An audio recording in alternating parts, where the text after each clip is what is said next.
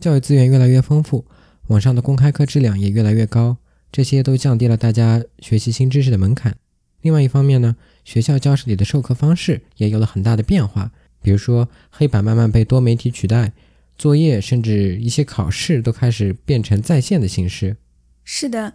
新型的这些教育模式呢，还给我们提供了记录以及整理很多教学相关的数据的一种方式。那么今天呢，我们就要和大家一起来聊一聊数据科学是怎么应用在教育这个领域的。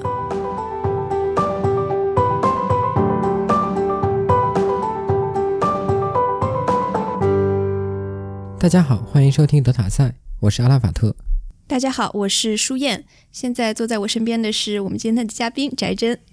大家好，我是翟真，嗯，我是 UCSD 研二的学生。我嗯，在 UCSD 读本科大四的时候，开始第一次接触机器学习。嗯，那时候我是跟 Sanjay 的 Scoopta 做的关于 Nearest Neighbor Search 的一个数据结构的研究。然后大概一年前、两年前，我开始跟 Your Friend 做这个啊教育数据挖掘的工作。我们主要 focus 的是在线上教育的一些数据收集，然后以及一些分析。我觉得这个是一个趋势啊，在线教育真的是越来越火。嗯，像我知道的，比如有这个 Coursera，还有国内的平台，比如说网易公开课，这些平台呢，都让人们越来越方便的在家里就可以，呃，接触到这些其实是非常稀缺的资源的。还有呢，就是像在大学里面，平时呢更多的是一个面对面的授课，但是现在呢也开始把呃更多的资源、更多的内容一部分转移到网上了。像翟着你们的项目，呃，根据我的了解是更多的关注学生作业这一块，对吧？是的，我们主要是啊让就是本科的一门课里面的这些学生，他们用网上的这些嗯软件做他们的。课堂作业，然后我们把这些作业的这些数据收集下来，然后进行分析。我们主要是在他们做作业的时候给他们一些提示，啊，我们研究就是这些提示对他们的一些帮助，以及对他们这个学习成果的影响。所以学生是在网上做他们的作业，而不是像在在本子上做作业，然后把它交上去。对我们就是啊，有这么一个平台给他们在上面写作业，大概就是类似那种填空那种方式。就是因为我们收集数据的这门课是一门统计课，是给本科大概刚刚接触计算机的这些学生上的。那么，嗯，他们要做的基本上就是一些在这些填空题里面填的都是数学公式，所以他们是完全可以就是。在网上就是读了题之后，给他一个空，然后让他把这数学公式就在电脑里面打进去。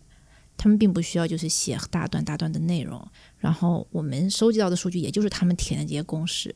像刚才你提到了说给提示，嗯，那你们的工作更多的是嗯在设计这些提示，并且评估这些提示上呢，还是更多的是在学生的这个学就是学生的这个学习效果上呢？嗯。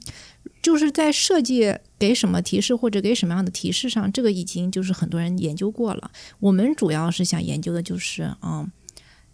这个提示到底是什么时候给，以及给怎么样的学生会比较好。这些提示是什么形式？是是你们助教来写吗？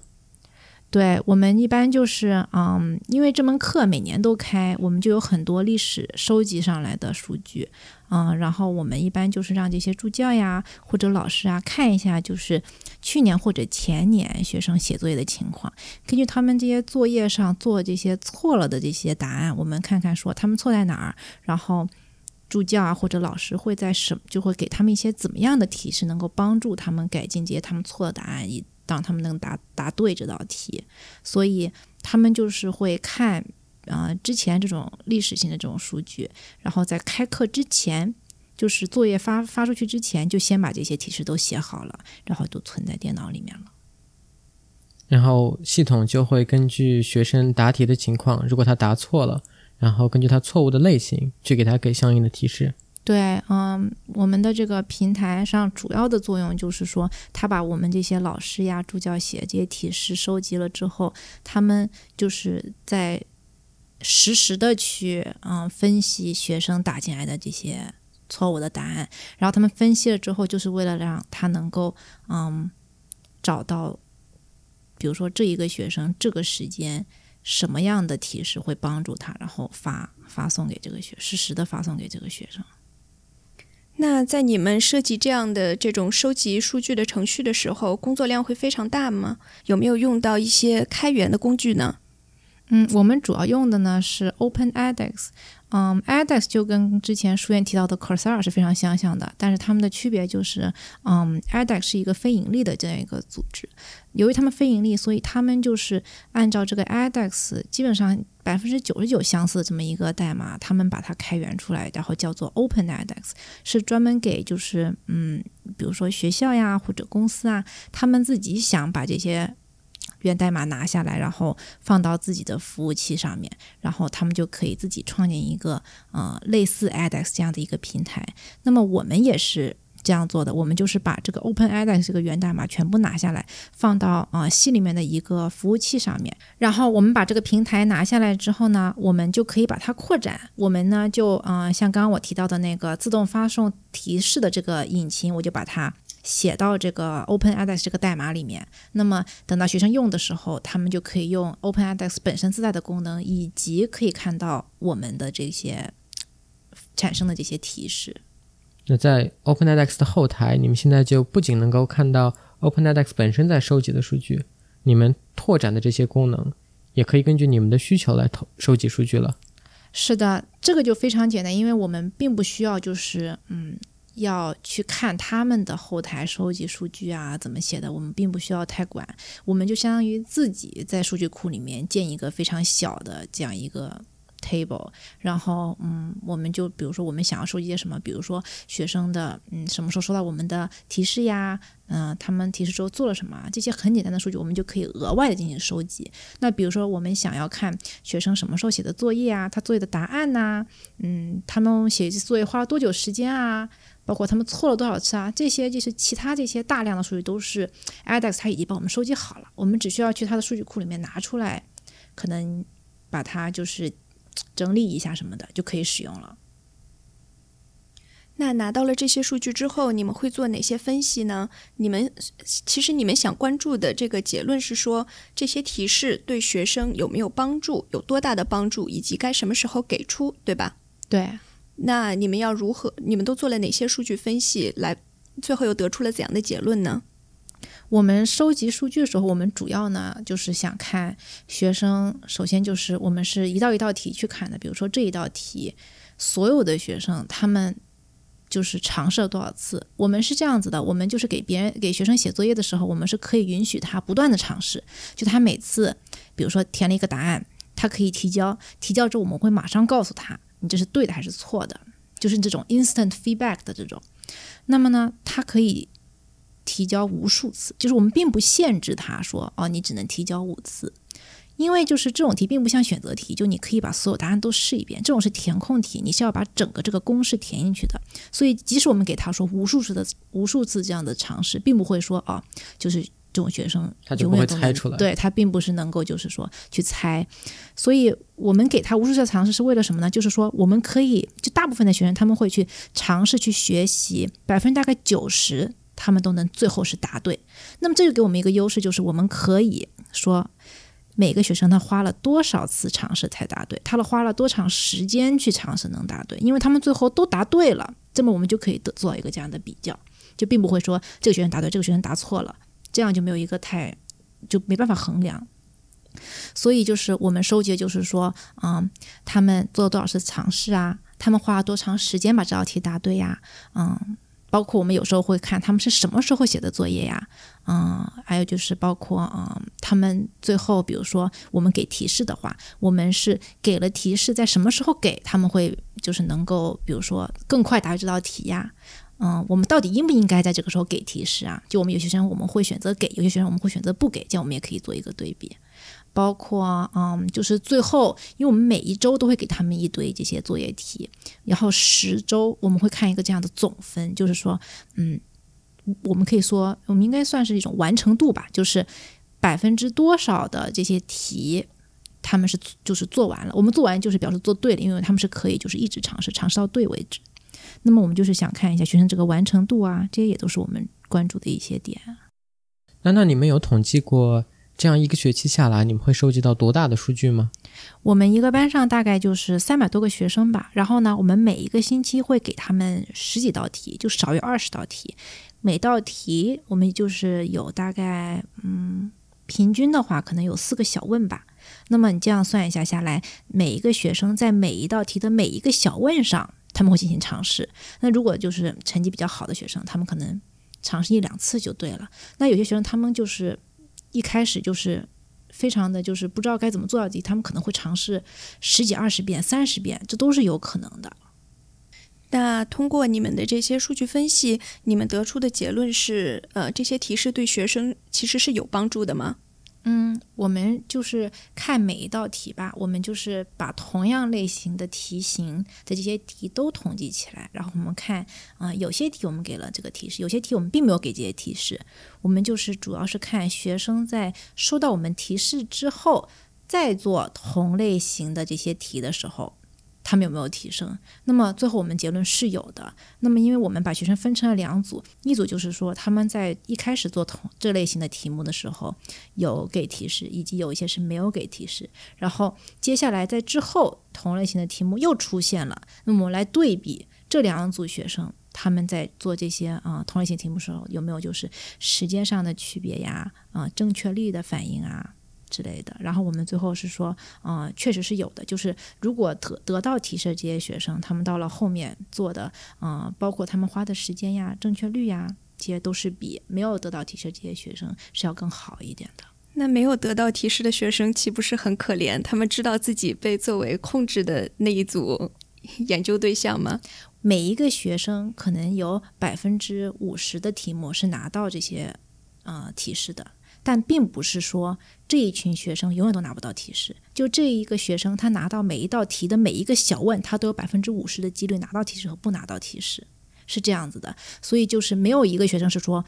这整个学期都没有拿到提示是不会有的，因为他每一题每一个小问都有五十的几率拿到提示和拿不到提示。这个做法很聪明。那么你们在看到学生最后期末考试成绩之后，有再去比较你们给的提示有没有实质性的提升这个学生的期末考试成绩吗？嗯，我们有尝试做过比较，但是呢，就是如果我们要去看一个学生这整一个学期的这个学习成果的提升呢，我们是必须得要在这个学期开始之前就要对他们进行每一道题的评估，并且我们还得就是保证，嗯、有一组的学生在这整个学期并没有在这同样的类型上接到过任何我们的提示，这样我们才能够去比较说接到提示的这些学生。嗯，和没接到提示这些学生，他们之间的这个学习成果的不一样。但是由于就像我之前说的，我们的这个提示是每道题随机给的，所以我们并没有这样一个就是符合条件的这么一组学生去进行进行这种比较。那你们收集这些数据会有很多隐私方面的考虑，比如说你是不是可以，嗯，学生愿不愿意让你把他的这些学习的进程、学习进度方面的数据拿来做分析，甚至拿来去做论文、做发表这种东西，你们需要处理这些比较繁琐的隐私方面的考虑吗？是的，在我们嗯开始这课之前，我们花了大概一个月的时间要去通过嗯 IRB 的这个审核。这个 IRB 呢，其实就是伦理审查委员会。那么呢，他们是来评估你们做这个研究会不会对学生进行一些嗯。就是影响，甚至说就是负面的影响。那么我们每一个就是做的每一个动作，比如说我们发的那些提示，发的什么提示，这些东西都是要经过非常严格的审查的。然后我们在就是发提示，就是做这个研究这个人，实际上是我和啊、我的这个导师，我们两个是需要去参加这个伦理的这种培训，就是你在什么情况下做些什么样的嗯，或者就像我们说，就是发提示嘛，发什么样的提示会是会对学生造成这种伤害，那么在发什么样的提示才不会对学生造成这种伤害？我们需要去做这样一个培训，然后通过了这个培训之后。IRB 才会给我们发批准，就是说好，你们可以去收集数据。所以呢，在这个开课之前，我们要给每一个学生发这么一个声明，就上面要写说，嗯，我们这个学期是会做一些啊、什么样的改动，比如说我们要发提示，那么呢，啊、我们是在什么时候发这样的提示？我们提示会包含一些什么内容？然后我们会想，就是并且要说上，就是这个提示有可能会会对学生造成什么什么样像什么样的影响。这就是比如说我们说啊，每个学生每一道题有百分之五十的几率，那么学生就会很能接受，对吧？就不会说相比于跟学生说，有一些学生这一个学期拿不到任何提示，有一些学生就是这样，他们就不会接受，因为这个声明到了最后。这些就是啊，我们最后在这个声明最后，我们还得跟他们说，就是你们这个我们收集上来的数据是会使用到研究中的，就是这些我们都要说的非常非常的清楚。没有人能够通过我们这个数据能够嗯 trace 回到到底是哪个学生，这些我们都要是非常小心。然后学生等读完这整个声明之后，底下得签字同意。那么我们当时还有点担心，就是说嗯，学生会不会同意这个，就是会不会签字？最后我们百分之九十五的学生都说同意使用这个数据。那剩下百分之五的学生怎么办？剩下百分之五的学生，我们在收集数据的时候，我们就不收集他们的数据了。哦，就完全不收集他们的数据。对，我们就不收集他们的数据，因为我们没有无权使用他们的数据。我我感到非常的意外的一点就是，我刚在问你关于需不需要授权的时候，我以为更多是出于隐私考虑，因为你要收集数据。但你提到，即便你发送提示，都可能需要考虑到一些伦理问题，会不会伤害到学生？你能给一些例子，什么样的提示是不应该发送出去的吗？嗯，就是其实这种事情就是嗯。怎么说呢？非常的主观吧。就是比如说，像我们接受训练的时候，他是就是非常说的是啊，你不能够对学生的情感造成任何负面的影响。那你说这个东西对吧？也就是说，你不能够，应该说是他他们考虑的非常全面，就是你肯定不会这么做，但是他可能会告诉你说，你不能发说这么简单的题你都不会，不要不要把这个放到提示里面。但是我觉得，如果你发一个，如果是我的话，就比如说。如果我在解一道非常难的题，然后我做了三次没有做对，然后他开始给我的提示就变成了三乘以五等于多少，那我当时就会觉得我被冒犯了，我就会想说 你当我是智障吗？没有。那翟真，像刚才你提到的这些数据收集，基本上都是来自学生的作业。但是呢，虽然我现在想象不出来具体还有什么其他数据，但是我觉得在整个的这个教学过程中，其实还是有更多的有数据是有可能收集的，对吗？是的，嗯，特别像就是这种教学数据，其实是很宝贵的。所以现在就是为了大家能够，嗯，就是收集到这方面的数据，有一个新的这样一个概念，叫做嗯翻转课堂 （Flip Classroom）。那么它的那个主要的就是说，嗯，学生就是。在网上进行这么一个学习的过程，而不仅仅就是写作业。写作业更像是一个这样练习的过程，就是把新学到的东西怎么样可以使用它。而这种就是老师现在啊，传统的来讲，都还是在课堂上给学生教授新的知识，然后让他们回家去写作业。然而，这种翻转课堂主要的呢，就是说学生在家里面看类似慕课这样子的视频，然后去学习新的知识，在课堂上。去学习怎么样去使用它啊，和做一些练习啊，更重要的是和老师做一些这样的讨论。那么这样子的话，我们能收集到的数据就不是说作业收数据了，而是学生在学新知识。嗯，这个过程中的一些信息，包括他们看的这些视频什么时候暂停了，嗯，他们做就是在这些视频里面，有时候我们还会嵌入一些就是嗯题目给他们做，就是很简单的，比如说选择题，就是特别特别简单的一些题目，让他们保证他们孩子就是还在认真的听讲那种，包括就是他们做这些题的准确率啊，啊，他们有没有快进呐？对不对？包括他们什么时候看的这些，可能是凌晨两点还是早上八点啊？就是这些，这些就是我们能收集到的是学生学习新知识的这些啊信息，所以就是嗯都可以收集到。像我们现在收集的是传统课堂上作业的数据，但是现在也能收集到很多这种用 Flip Classroom 来收集到很多就是学生在课堂上学学习过程这上面的这样一个数据。像我们学校现在有这种这种 Flip Classroom 的教学方法吗？UCSD 是有的，但是呢就很少，嗯。据我所知，就是我是当时第一次接触 Flip Classroom，就是在 UCSD 上的一门课，其实是这个啊教育啊科技的这么一个训练课，是一种 Education Technology Training Class，大概呢是教这些助教啊怎么样去啊成功的做慕课的课程。那当时我们上这个课的时候的这个形式就是 Flip Classroom 的形式，也是我第一次接触。其实我个人是非常非常喜欢这种形式的。因为我们等于可以是在家里面，或者在一个你自己就是嗯非常嗯就是你自己觉得很适合你学新东西这么一个环境下去看老师给你讲课，并且你可以随时暂停啊，可以随时返回去，就是听你没听懂的内容啊。然而到了课堂上，我们就是更多更多的这种啊跟老师这种交流，呃讨论，然后就课堂上再不是就是老师讲我们听。就是有的时候，甚至老学生讲的都比老师多。就是学生一直在说自己的想法、自己的疑惑，老师会进行解答。就整个课堂的气氛特别活跃，就和我就是上了这么多年的这种课就非常的不一样。嗯，当时就是我感觉很新颖吧，但是我也觉得就是非常好，我还是非常喜欢的。那据你所知，嗯，像这种 Flip Classroom 收集来的数据，一般会用来做哪些研究呢